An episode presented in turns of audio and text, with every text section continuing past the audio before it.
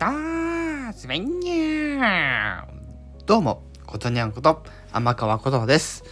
さて、えー、今週末いよいよね、11月28日の日曜日、スタンド FM ディズニー部の1周年記念イベントを行います。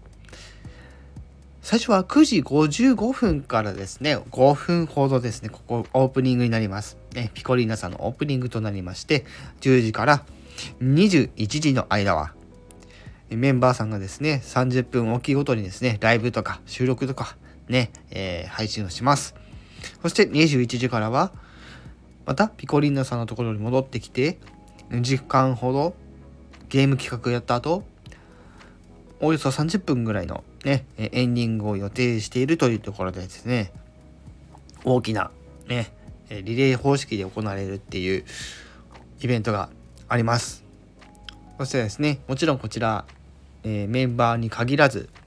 ディズニー好きな皆さんにもぜひ参加していただく企画がございまして、もしね、このディズニーの思い出がある方ですね、ぜひですね、おのおののチャンネルで、ハッシュタグ、ディズニーの思い出、ね、ちょっと、あの、イントネーション違いましたけども、はい、ディズニーの思い出、ね、語ってくださる方はですね、是非あの、お話をしていただきたいなと思っております。そして、再度周知なんですけども、えー、そのゲーム企画の中でですね、今回、この告知のね、放送、まあ、先日から出してるわけなんですけども、実はですね、サムネイルの中にですね、隠れミッキーがいらっしゃる、えー、隠れミッキーがあります。ね。どの誰さんのどの放送にその隠れミッキーが入ってるのかね、えー、3人いらっしゃいますので是非ねあの見つけていただいて、えイベント当日に